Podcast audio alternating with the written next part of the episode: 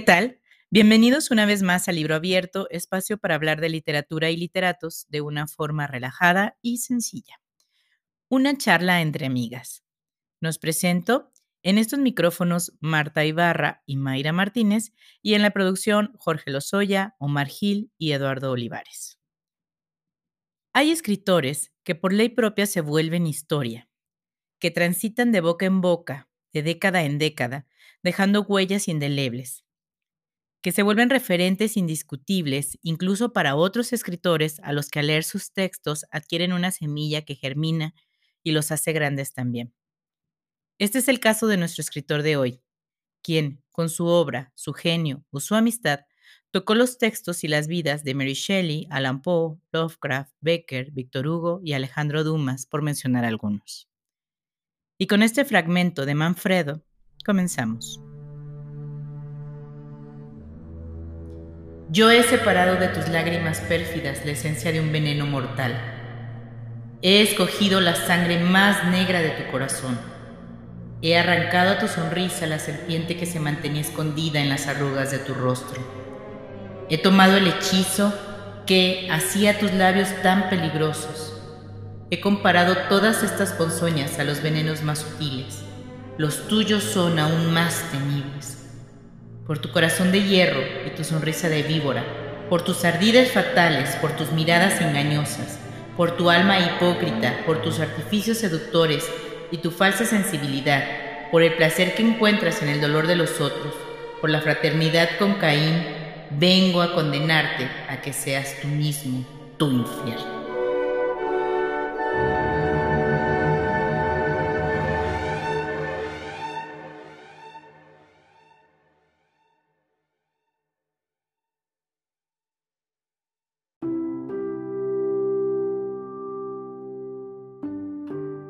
Mayra Martínez, ¿cómo estás? Aquí estamos de regreso para hablar ni más ni menos de uno de los grandes. Grande. Papuchona.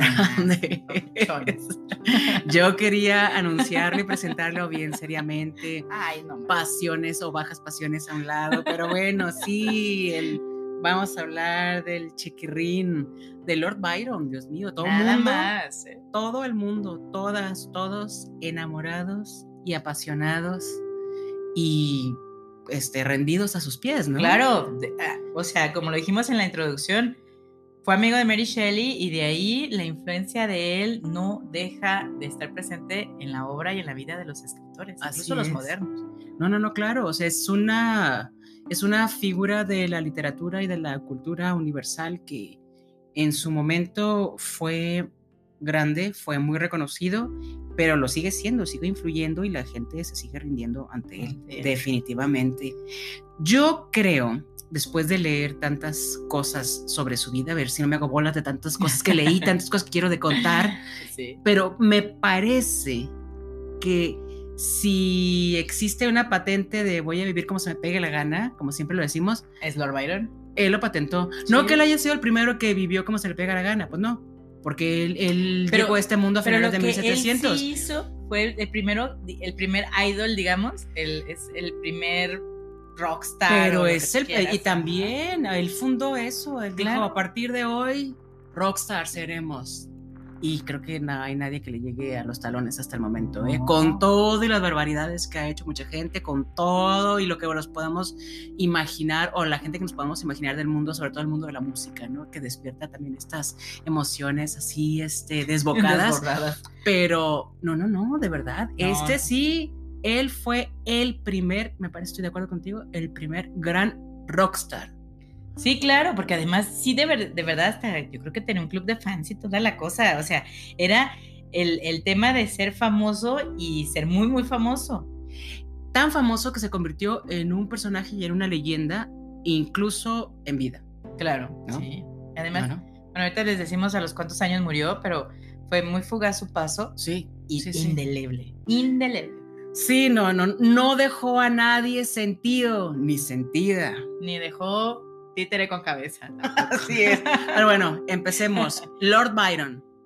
Nació como George Gordon Byron, un 22 de enero de 1788 en Londres, signo zodiacal Acuario. Este, su Tomen hijo, nota. tomen nota. Su padre era un marino que le encantaba vivir la vida libre.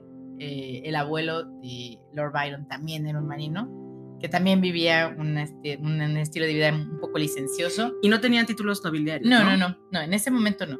La mamá, que sí era una mujer adinerada, este, pero que además tenía fama y que por eso la termina dejando el, el marido, tenía un genio de la fregada, este, y, y era muy mojigata y era muy, muy de la iglesia y muy todo. Y eso termina tronando en la relación y Lord Byron, bueno, en ese tiempo George, se queda con su mamá. Y Sí, ella- porque además el papá muere cuando él era, él era Él era- joven. era Él joven, un- era de hecho, era un niño, no, Sí. no joven, era un niño.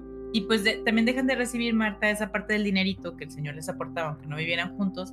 Y entonces, digamos que el dinero que recibía la mamá no fue tanto, no fue suficiente. Y entonces, pues, no es que hayan caído en la calle, pero caen un poco de desgracia esto.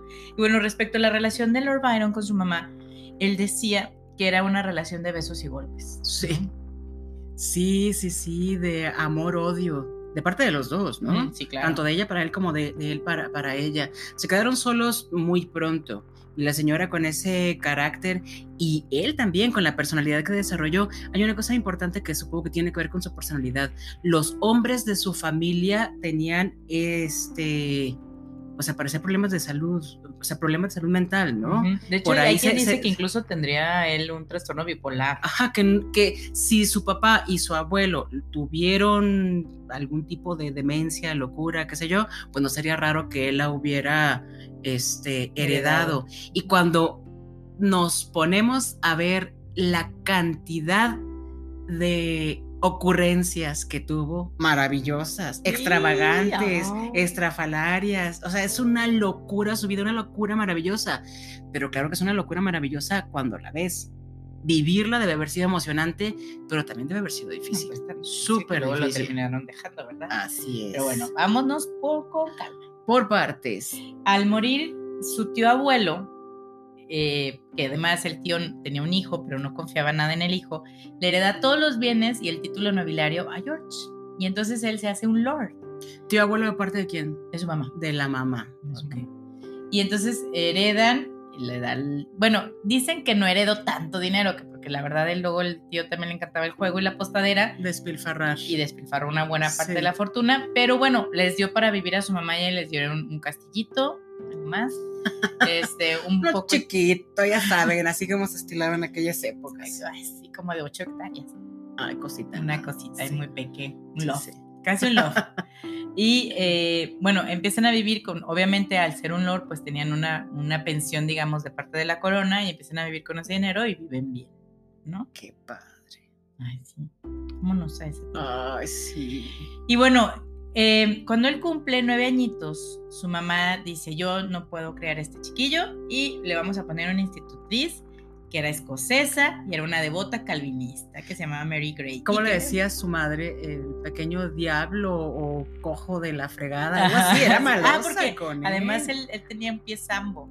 Entonces, eh, era un defecto de Nació con una patita doblada para adentro, que de hecho él le decía, era tan canijo. Y la mamá también, que le decía a su madre que tenía la culpa por lo mocha que era, porque no había dejado que la atendiera el doctor, y Claro. también por usar el corset tan apretado, apretado. que por eso había salido con la pata chueca. Exactamente. Y bueno, esta tal Mary Gray, Marta, como su apellido lo dice Gray, y de unas cosas tremendas con el Lord Byron. Sí. Él- ella lo enseñó a leer los textos de la Biblia, claro. Y además lo enseñó a tener relaciones. Claro que sí, a los nueve años, santa cachucha. Luego no querían, pues, no querían que terminara como terminó. Agarrando parejo, Y él, él teniendo amor recuerda esa todos. temporada de su vida como, sí, de despertares, ¿no? Hacia todos lados, pero también una buena época. Él dice que ese, ese viaje, porque fueron a, una- a la campiña, a un viajecito, ahí fue cuando sucedió con esta institutriz, y él dice que de todos modos él se la pasó bien padre y él aprendió. Sí, sí, sí, no tenía recuerdos terribles o amargos, dolorosos o algo que le aterrara, ¿no? No, al contrario, pues sé que se la pasó bastante bien. El canijo, ay caray, no está tan chistoso, pero bueno, así fue. Creo que después de estar ahí en Escocia fue cuando les avisaron que, que tenían un titulito para ellos, ¿no? Sí, sí, fue después de eso y pues ya estuvieron muy contentillos. ¿Qué creen? Ahora usted va a ser Lord. Dijo, bueno. Y a partir de entonces se convirtió en un niño aristócrata porque tendría 10 años, Sí, cuando mucho. Incluso cuando después dijeron, de ¿no? esto empezó a estudiar en las mejores escuelas de Londres, que era el colegio Arrow del- en el Trinity College. Este, entonces empezó a tener muy, muy buena educación, donde empezó a acercarse a otros idiomas, porque además tenía muchísima facilidad para aprender otros idiomas. Y al final termina saliéndose de la universidad, no le gustó tanto, este, vivió un tiempo ahí en, en Piccadilly, en Londres, se hizo amante de una prostituta y después termina regresando con la mamá. Justo en este viaje de regreso de Londres hacia su casa, la mamá muere y ella ya no la vuelve a ver y ese es como, sí fue una tragedia grande, o sea, sí, Sí. Le, sí le pesó el- el- la pérdida de su mamá, porque a pesar que estaban todo el tiempo peleando, pues... Pero sí, claro, tenía una relación cercana y, y tremenda con ella, pero aseguraba él que era la única persona en el mundo que realmente lo comprendía. Eh, Y bueno, y eso bueno. Está difícil, ¿verdad? Ok, sí, al parecer sí, era una mente brillante como muchos y muchas de las otras, de los otros escritores de los que hemos hablado, pero, pero creo que Lord Byron tenía un extra. Sí, ¿no? no, no. Tenía un extra cosa- no solamente porque fuera una mente muy creativa, sino toda su personalidad era era punto y aparte. Además dicen que era, o sea, físicamente era muy guapo, ¿no? Era muy gallardo, muy hermoso, de ojito verde. Busquen las fotos, muchachas muchachos. Sí, pero, sí, pero sí. además es que, insisto, piensa en una, per- en una personalidad como esa y yo creo que es imposible no engancharte. Claro, claro. ¿no? Sí, no, está tremendo. Ay. Y bueno, entre esas idas y venidas que hizo a Londres, eh, tuvo una amiga que se llamaba Elizabeth Pigot, la cual lee algunos escritos que él había hecho, los edita, y un párroco de la zona los va, los lee y dice, "¡Ah! por supuesto que no, o sea, esto está mal, mal, mal, ¿no? Claro, que desaparezca. Que desaparezca y los quema, sobre todo porque había una tal Mary que salía bien mal parada ahí en esas, en esas historias, ¿no? Claro, la Mary Gray, supongo. ¿no? Sí, la vida amorosa de amorosa sexual que no tenía que ver una con la otra todo el tiempo, pero pues tuvo mucha influencia también en lo que en lo que escribía, ¿no? Siempre una decepción y quizás quedaba plasmada en, su- en sus en- en sus libros. Lo primero que escribió, bueno, casi todo lo que escribió fue poesía, muchos poemas en forma de narración, que al parecer es de los fue de los primeros, o el primero, no lo sé, pero sí de los primeros en escribir de esa manera y con mucha Sí, le- les decía él que eran, creo que cantos. cantos. Ajá, entonces son, son muy largos. Sí, Son sí. muy, muy largos que lo puedes leer casi como libro, pero en realidad son poemas. Ajá, claro. Poe- es un, él, él, digamos que fue de los que inauguró el romanticismo, ¿no? Que fue como esta nueva fase de la literatura en la que la gente dejaba como los hechos, de narrar hechos, y entonces empezaba a narrar pasiones, sentimientos, este, a expresarse, a- ese, es, ese es el romanticismo, ¿no? Y, y él inaugura este, este Pues sí, género, es digamos. el gran poeta del, del- del romanticismo de esa época. Creo que si quisieras describir ese, a ese género literario o a esa época, pues de nuevo, Lord Byron es la palabra, es la persona adecuada para describir esa, Ese- ese, ese movimiento. Sí, ese- y bueno, ese también algo que, que él innovó, digamos, Marta, fue el tema de las pinturas, ¿no? Porque hasta ese momento los escritores se pintaban con un libro a la mano, un tintero y punto, se acabó. Ah, y él los les decía, retratos, sí. claro, los retratos, y él decía, no, no, no, yo quiero estar vivo, quiero estar en movimiento, quiero estar gritando, quiero estar diciendo, quiero estar... Y sus cuadros son así, de hecho salen uno vestido ahí con una ropa como griega y muy raro, como turca. este, pero a él le gustaba que sus cuadros o sus retratos expresaran el movimiento. Claro, y así vivió él, Sí. que expresaran la manera en la que él vivía. Él nunca estuvo en el mismo lugar, nunca estuvo sin hacer nada, no podía estar quieto No. en pocas palabras, le picaba, le picaba, le picaba la escuela, le picaba la casa, le picaba las relaciones, tenía que ir de un lado a otro ¿sí? y brincar y brincar y brincar y cambiar y experimentar, Y siempre. tenía una super personalidad. Bueno, había tenía algunas peculiaridades excéntricas, si quieren, pero él siempre decían que vestía de negro y él decía que su único alimento era agua, galletas y papas bañadas en vinagre. Yo supongo que por ahí se comía algún vistecito, ¿no? Un taco. Un Sí, seguro. taco. seguro Pero bueno, sí. eso es lo que él mismo alimentaba. Por eso les decimos que de verdad él fue un rockstar. Él Sí, solo sí. se hizo un mito. Sí, se convirtió en un personaje, un personaje del que en algún momento tuvo que huir porque terminó por causarle ciertos problemas, que ya vamos a llegar en un momento a esa parte. Y bueno, digo, tan así que Marco tiene una historia buenísima de, de la universidad. Ah, claro. Eh, Lord Byron estaba dispuesto, o sea, na- nació más bien con el chip de voy a hacer todo y me voy a fregar a todos y voy a hacer que todo el mundo se escandalice y voy a ser crítico y voy a ser cínico y donde me para a la gente, o sea, voy a hacer que se desmayen, ¿no? De la, de- de- de la impresión. Mucho, hizo un montón de cosas. Podemos pasarnos los 20 minutos que solemos hablar de, la vida de, de los autores, habla, eh, solamente diciendo este tipo de cosas. Pero bueno, eh, cuando estuvo en la universidad, que estuvo en Cambridge, eh, entre las muchas cosas que había en el, en el reglamento decía que no podían tener los alumnos eh, animales domésticos.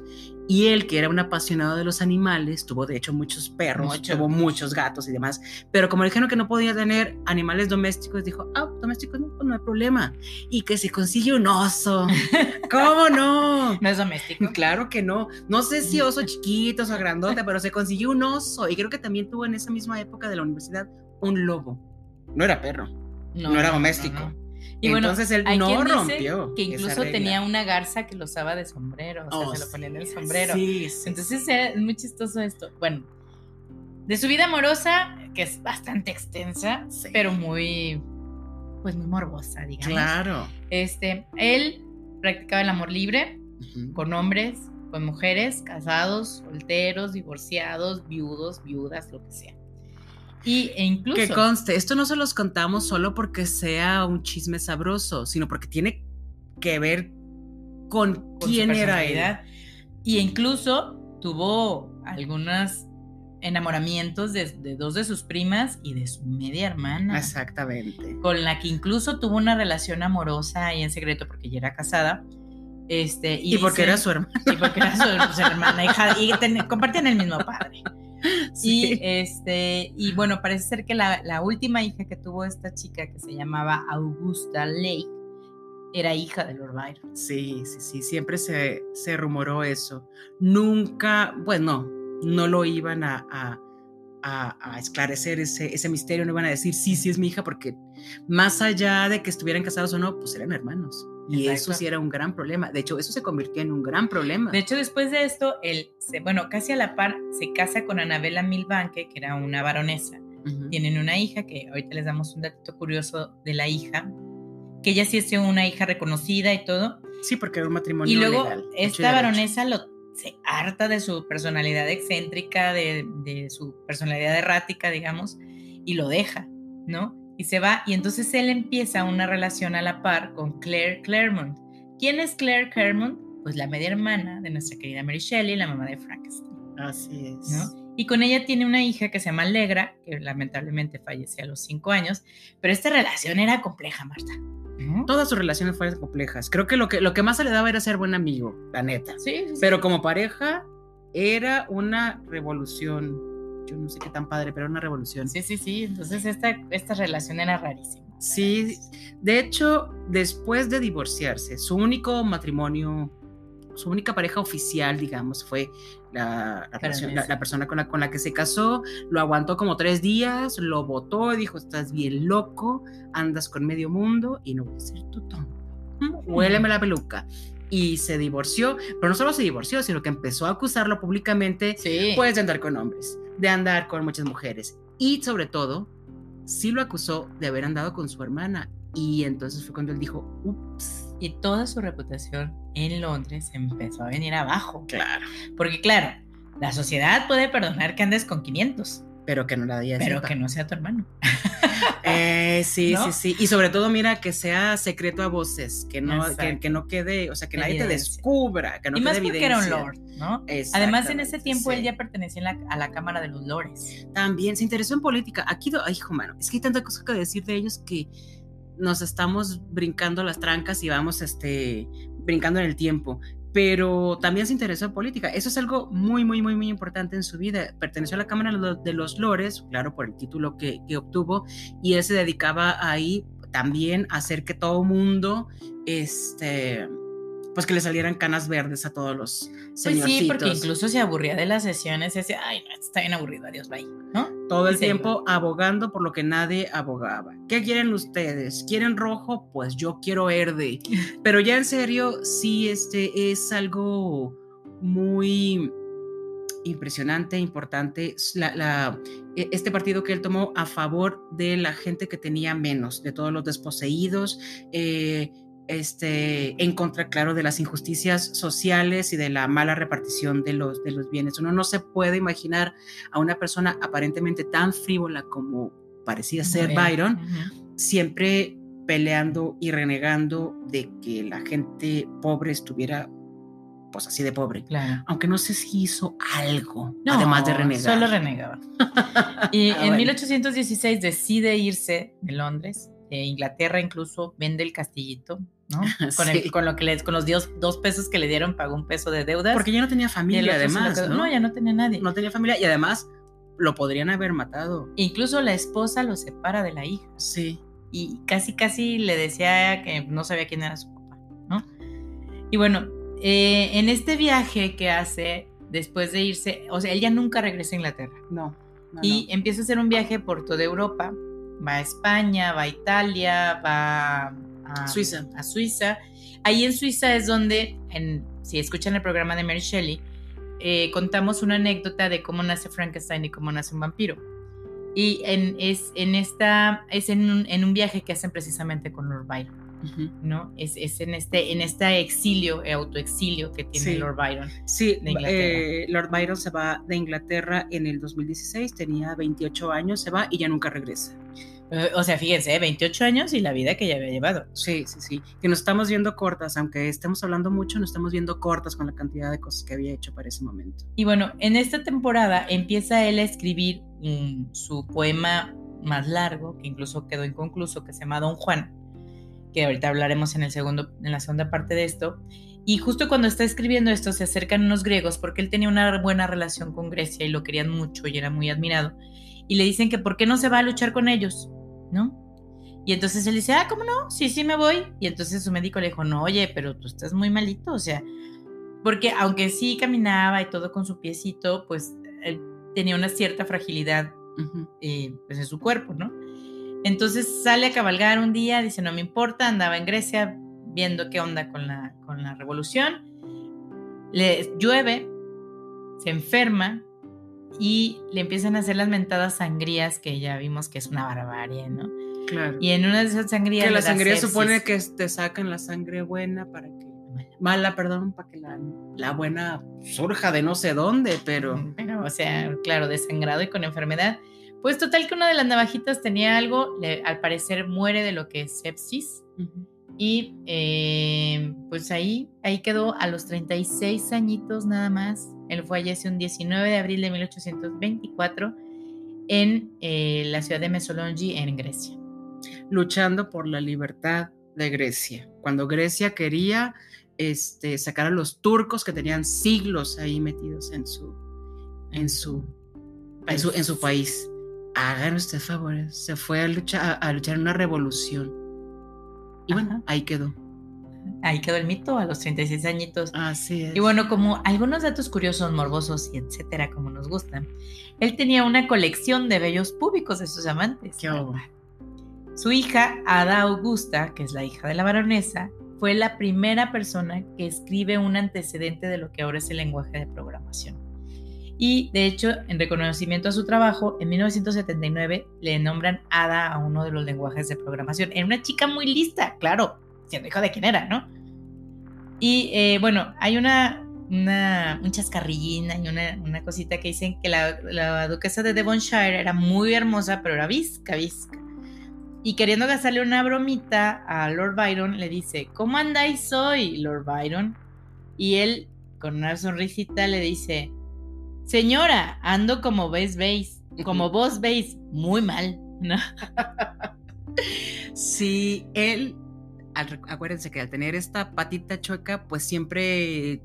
Boleaba. Sin embargo, se las ingenió para que esa cojera pareciera como un andar muy sofisticado. Entonces la disimulaba así y sobre todo tenía mucha onda el señor. mucha onda. Claro, y además decía que, que a eso él le ayudaba a caminar más rápido. o sea, que ser cojo le ayudaba.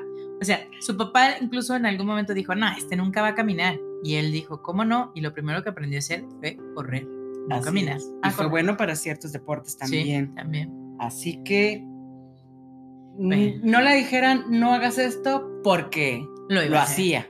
Claro. Y él decía que, que Marta, que entre si un miembro era corto, Sí, como que cuando se burlaban de él, sobre todo en la escuela, me imagino, decía, bueno, que cuando un mie- no recuerdo la, la frase exacta, pero más o menos era esto, que no había problema porque cuando un miembro era corto, los otros se alargaban. ¿Qué Se, se compensaba de esa manera. Y con esta bonita imagen en nuestra mente, cerramos esta primera parte Tan fina. y regresamos.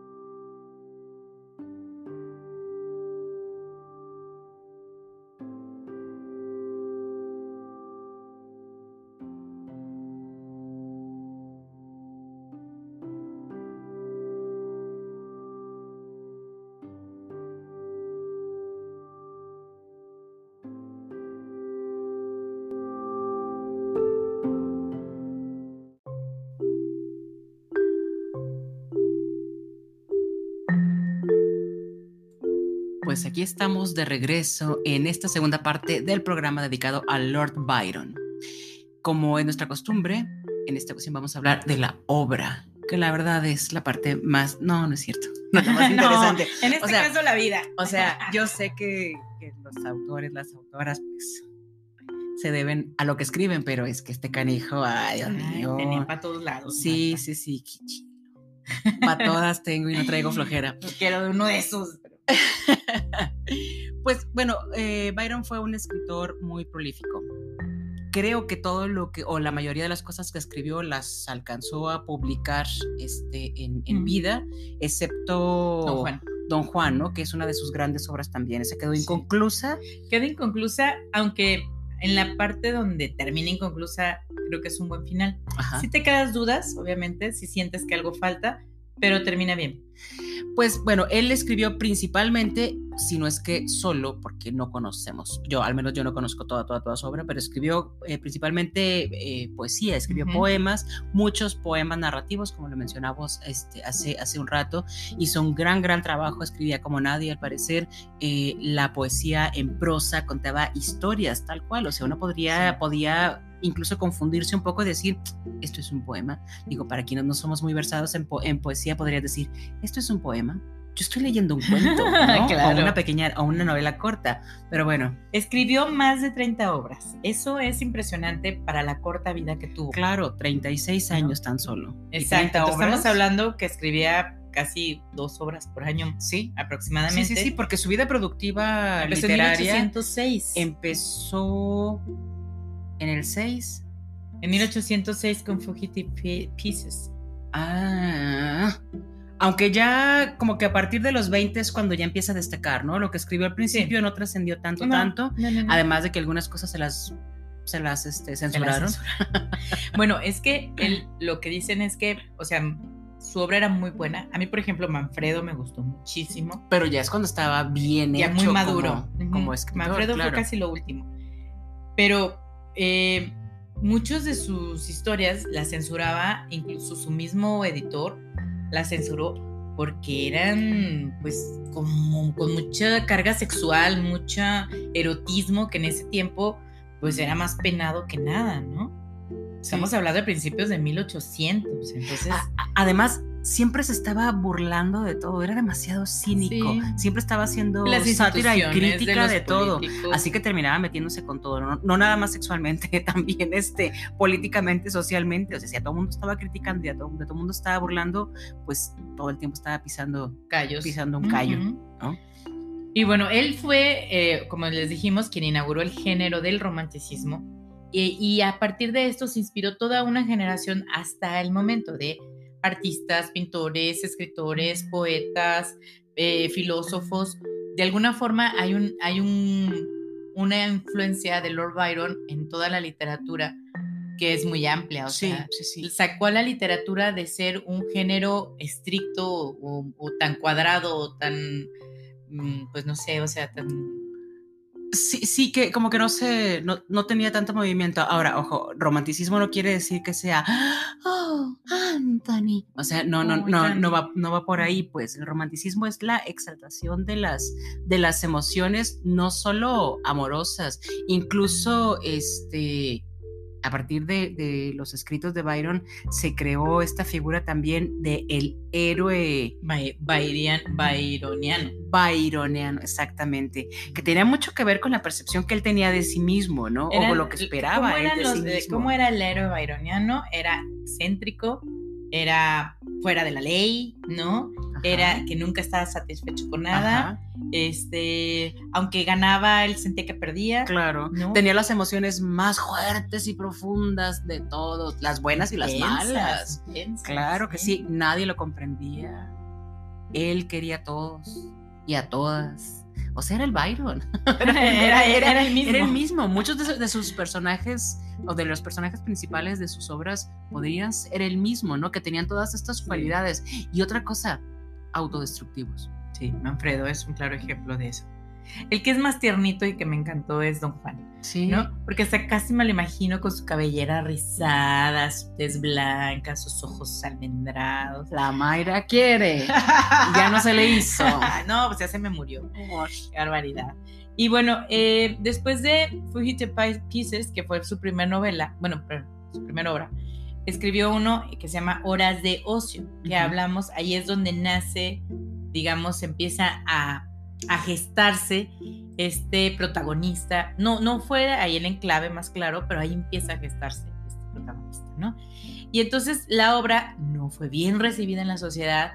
Los críticos de literatura dijeron, ay no, qué cosa es esto, qué horrible, guácala, ¿no? Y empiezan a censurarlos y él dice, ok, ah, vamos a jugar así, me van a censurar por medio de la letra, no me lo van a decir a mi cara, ok, ahí les va. Entonces escribe inmediatamente después de horas de ocio una respuesta a la crítica mala leche de todas estas personas y le puso bardos ingleses y críticos escoceses, ¿no? Entonces fue toda un tema de, ah, sí, mi obra es esto y entonces tú eres así y bla, bla, bla, pero claro, por medio de, de publicaciones, o sea, es un genio. Claro, claro, claro.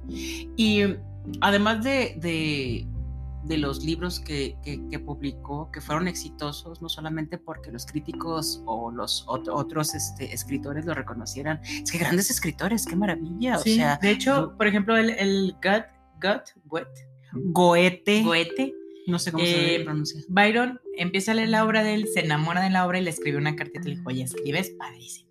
¿No?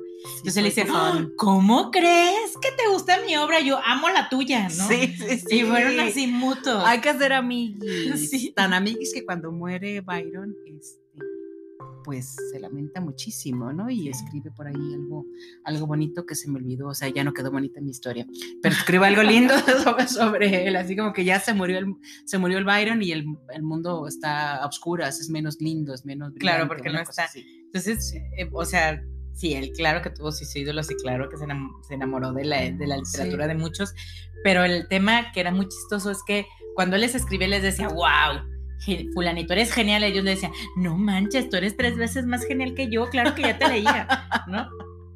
Sí. Este, ¿cuál habrá sido su primer hitazo literario? Yo, Porque estas obras de las que estamos hablando, o sea, las publicaron, fueron muy criticadas, sí se leyeron, pero cuando ya la gente dijo, ah, caray, o sea, sí está bien loco, sí es súper excéntrico, pero escribe bien. Creo que la primera reconocidísima fue la peregrinación de Child Harold. Mm, sí. Que ahí es donde ya termina de nacer el héroe byroniano. Byroniano. Que, que la palabra byroniano la acuña una, su ex esposa, la baronesa. Sí, sí. Ella dice, ves que este tipo eres tú, esto es muy byroniano. Y ella acuña este término que, es aplicable hasta la fecha. Sí. Eh, ¿no? Cuando alguien hace algo así muy loco, muy excéntrico, cuando su personaje es eh, infeliz, aunque se deba de ser feliz, es alguien byroniano. Entonces, eh, creo que este fue su primer hit. ¿O como sí, sí, yo también creo. O sea, cuando de verdad la gente, eh, el mundo de la literatura ya lo tomó en serio y se atrevieron a, se atrevió el mundo a reconocer su genialidad como, como escritor. Y creo que fue éxito de ventas al parecer, ¿no? O sea, ya este también ya se podía, ya, se podía considerar como, como best, best seller. Bestseller, un bestseller. con todo con la Perdón, hoy no andamos como con el speaking English muy bien. Este, bueno, y después de esto, bueno, hay, hay una cosa muy chistosa, Marta, sobre la peregrinación de Charles Harold. Esta obra él empieza a escribir en 1812 y la termina de escribir en 1818. ¿Cómo puede suceder esto? Porque como les dijimos anteriormente, él hacía eh, cantos, cánticos. Entonces, él podía hacer larga la historia las veces que le complaciera, ¿no? Entonces, a través de los años, fue publicando cantos que se iban anexando a los primeros. Por eso es que esta obra se escribe en seis años. A lo largo de seis años.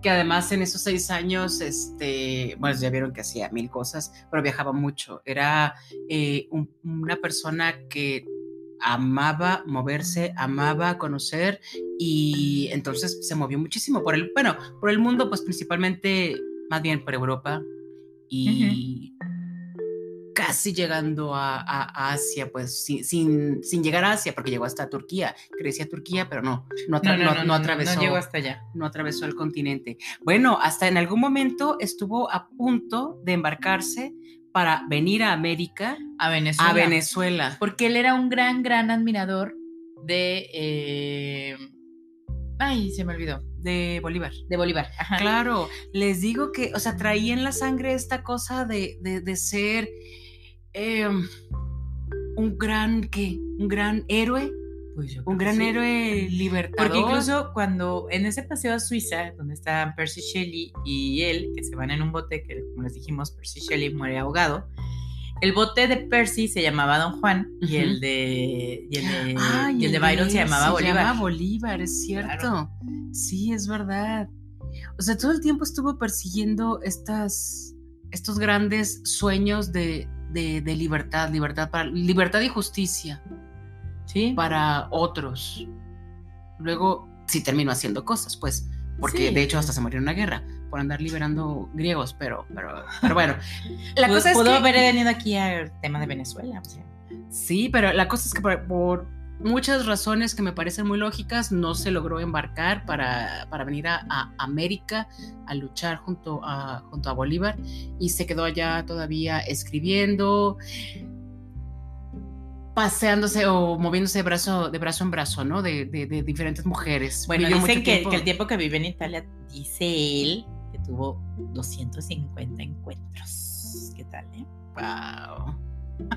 Los iba contando que me iba poniendo palitos, palito, palito, rayita. palito, rayita. Sí, está ya, está ya. Uh, repetí, la cuento, no la cuento, no la podemos saber. Entraba en esos temas, ¿no? Pero bueno, todos estos aspectos de su vida que ya volvimos a caer en, eh, hablar de, su vida y de su personalidad tienen que ver con su obra. Todo esto se refleja en su, obra. Esta idea del héroe libertador, del héroe que lucha para salvar a la damisela en peligro, para este, para ayudar en una guerra, se refleja en todas. Sobre todo, a mí me queda muy claro esto en Don Juan, ¿no? Don Juan no es el Don Juan Tenorio, es Don Juan es un chico muy hermoso, muy guapo, muy bello, muy él, muy muy muy Byron, este que se dedica, eh, bueno, es un chico que nace rico y lo entonces la vida lo lleva a diferentes lugares del mundo, ¿no?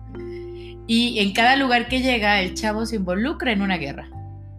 Entonces volvemos a lo mismo, como decías tú Marta, es el espíritu libertador que él tiene, porque Don Juan llega a tal isla, pum, pelea. Llega a tal isla, pum, pelea. Llega con fulanito, pum, pelea. ¿No? Y entonces él siempre está como en los grandes momentos, siendo él una persona que nació en la aristocracia. Sí, sí, claro. ¿No? Más Byron no se puede. Eh, otra de sus historias, eh, bueno, no sé si es una historia, es un poema que es una historia. Eh, el Corsario también es una gran aventura de un hombre que es un corsario que vive en Grecia que tiene su gran, el gran amor de su vida. Él ama inmensamente, intensamente a una mujer. Esa mujer lo ama intensamente a él. Son correspondidos. Pero entonces un turco malvado se entera que un turco malvado tiene un, es un, este, un plan para acabar con él. Pues claro, porque los corsarios seguramente se acordarán y si no se acuerdan, los corsarios eran una especie de asaltante a sueldo, ¿no? Que estaban eh, contratados por la corona para eh, disminuir, pues, el, sobre todo para atacar a, los barcos mercantes de los enemigos. Entonces, pues claro, este, acaban con sus, con sus flotas y con, y con toda, con, o sea, con todo el comercio, ¿cómo se dice? El naval. Naval. Naval. Entonces, pues claro, pues si estaba dando en la torre al comercio turco, pues querían acabar con él y él se embarca en una aventura para acabar con los turcos malos antes de que lo encontraran. Y bueno, pasan varias cosas ahí, ¿no? Pero es eso, es una aventura, una, aventura, del gran enamorado de la vida y de la libertad y, de las, y del combate contra las injusticias y de las mujeres. Y de las mujeres, sí, nunca, nunca falta el tema amoroso. Creo que la única eh, poema, la única obra, es que yo le voy a decir obra, porque la verdad es que siento que cuando lo lees no es un poema, aunque sí está escrito como poema, está escrito en, en octetos, me parece Manfredo. Manfredo es un hombre atribulado, es un hombre que tiene una vida, parece ser eterna, ¿no? Pero es su castigo. O sea, él va buscando la muerte y le, y le dan una maldición. Eh, la primera escena de Manfredo es Manfredo hablándole a los dioses de los elementos, ¿no? Entonces está eh, la tierra, el agua, la montaña, no sé qué. Y entonces les pide la muerte porque él maltrata a una mujer, ¿no? Y entonces le dice, por favor, mátenme. Y ellos le dicen, no, ¿cómo ves que no? Tú vas a ser tu propio infierno. Tú vas a vivir y va a ser así que aunque tú te quieras morir, la muerte no va a voltear a verte nunca. Y entonces Manfredo vive una larga vida y su vida es tan larga y él es una persona tan poderosa porque va adquiriendo poder a través de los siglos que cuando llega con el creador, que ahí lo, lo retrata de una forma distinta al Dios que conocemos, el creador le dice, pues no, no te vas a morir, o sea, seguirás vagando por aquí. Entonces él le dice, ¿y qué tal que si esto? No. ¿Y qué tal que si esto? Pues no. ¿Y qué tal que si pido el perdón? Bueno, pídelo, pero si no te lo dan, seguirás. Y Manfredo sigue una vida larga, pero tiene unos versos tan lindos, o sea, son horrorosamente perfectos, ¿no? porque te hablan de la decadencia del hombre, de cómo Manfredo se castiga a sí mismo y busca una redención que no llega y ni llegará. Porque Manfredo está eh, encadenado a sí mismo y entonces él va a morir cuando él quiera morir, pero Manfredo no, no quiere morir por él mismo, quiere que alguien le regale la muerte. Y eso es, eh, a mí me parece que es una obra maestra, Manfredo. Me encantó la volví a releer porque luego había partes un poco complicadas que no alcanzas a entender, pero creo que es una gran, gran, gran, gran obra. Es cuando entiendes, o cuando terminas de entender dónde está la grandeza de este, de las obras de este, de, este hombre, ¿no? Porque todo el mundo se queda enamorado y, y, de él una vez que lo, que lo leen. Creo yo que Don Juan y Manfredo son sus grandes obras. Sí. Hay quien dice que también Ravena, yo Ravena no lo leí, Marta, no lo he leído, pero también dice que es una buena obra, habrá que darle una oportunidad.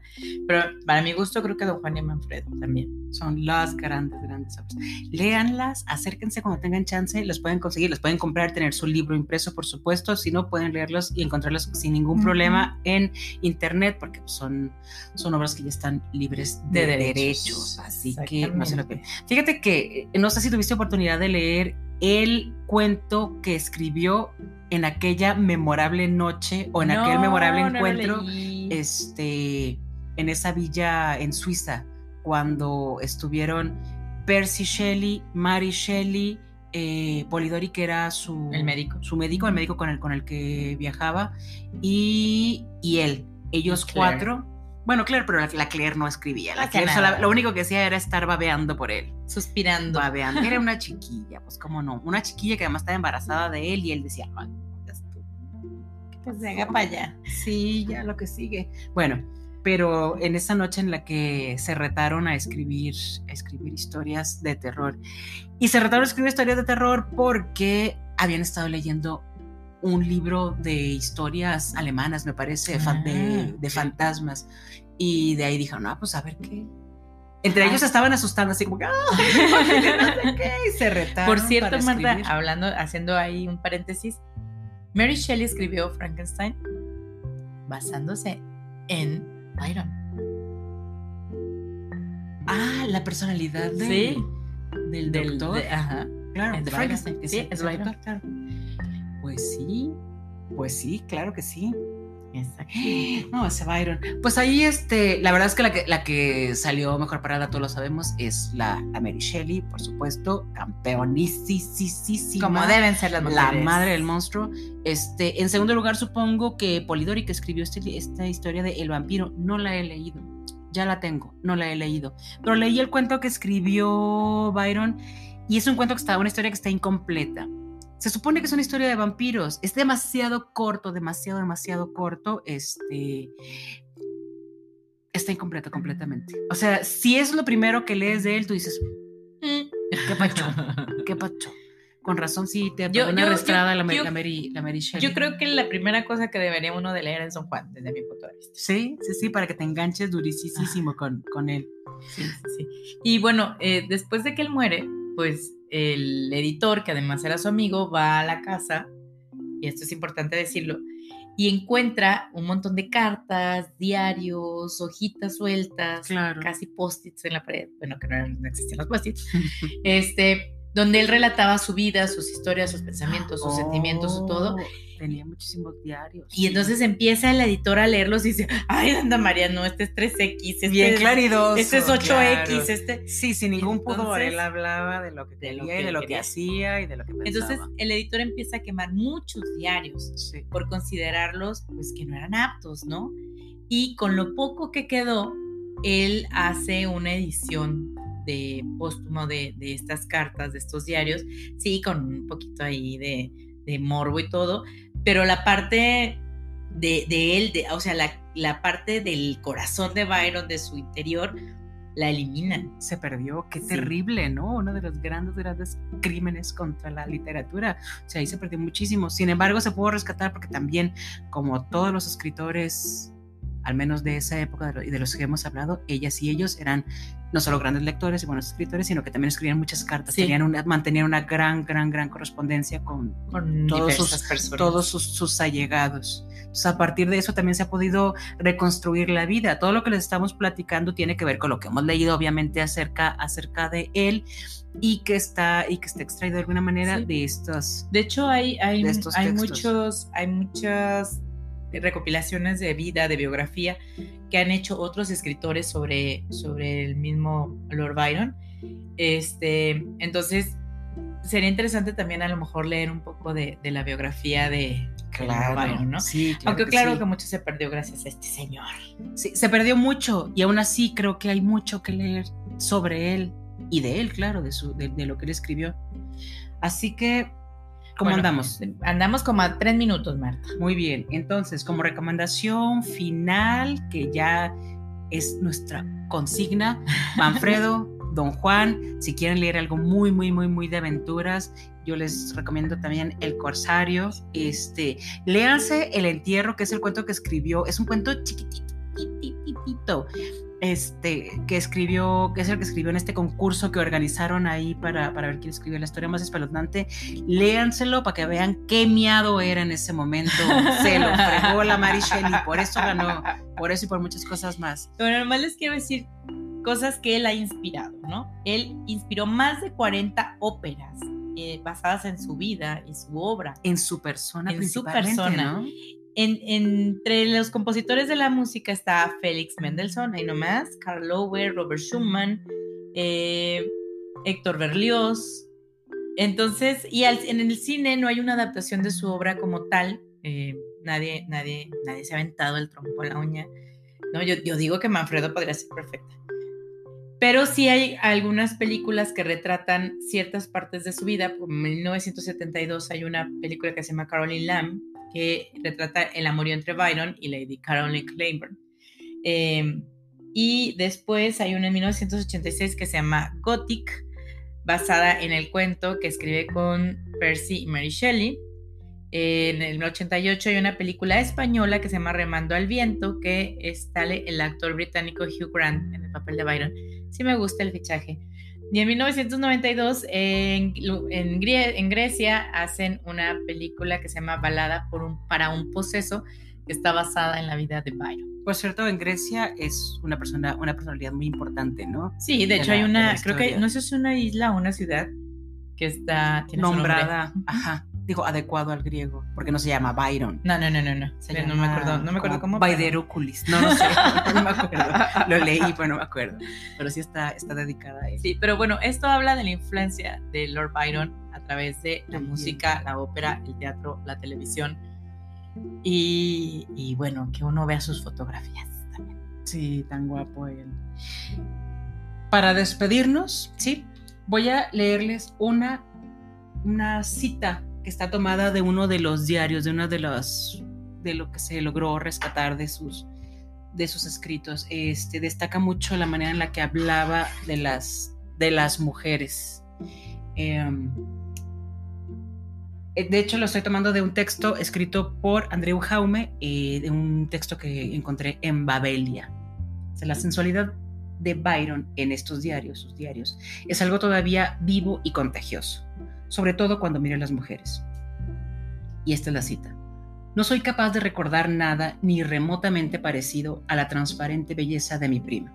Parecía haber sido hecha de un arco iris, toda belleza y toda paz. Wow. Así era él, pues. Ay Dios, incesto, él, incesto. Bueno, muy bien. nos vemos para la próxima. Ah, ah, antes, muy importante. eh, con este programa de hoy terminamos, digamos, la primera temporada del libro abierto. sí, porque ya nos engolosinamos. Porque además es número cabalístico, es programa 13, ¿no? Y eh, a partir del próximo programa vamos a irnos un poco más a la lengua española. Así es. Entonces estaremos hablando de autores más o menos del mismo periodo del, de, de estos que estuvimos hablando, pero ahora de Hispanoamérica. Ea, ea, ea, ea. Entonces esperen sorpresitas.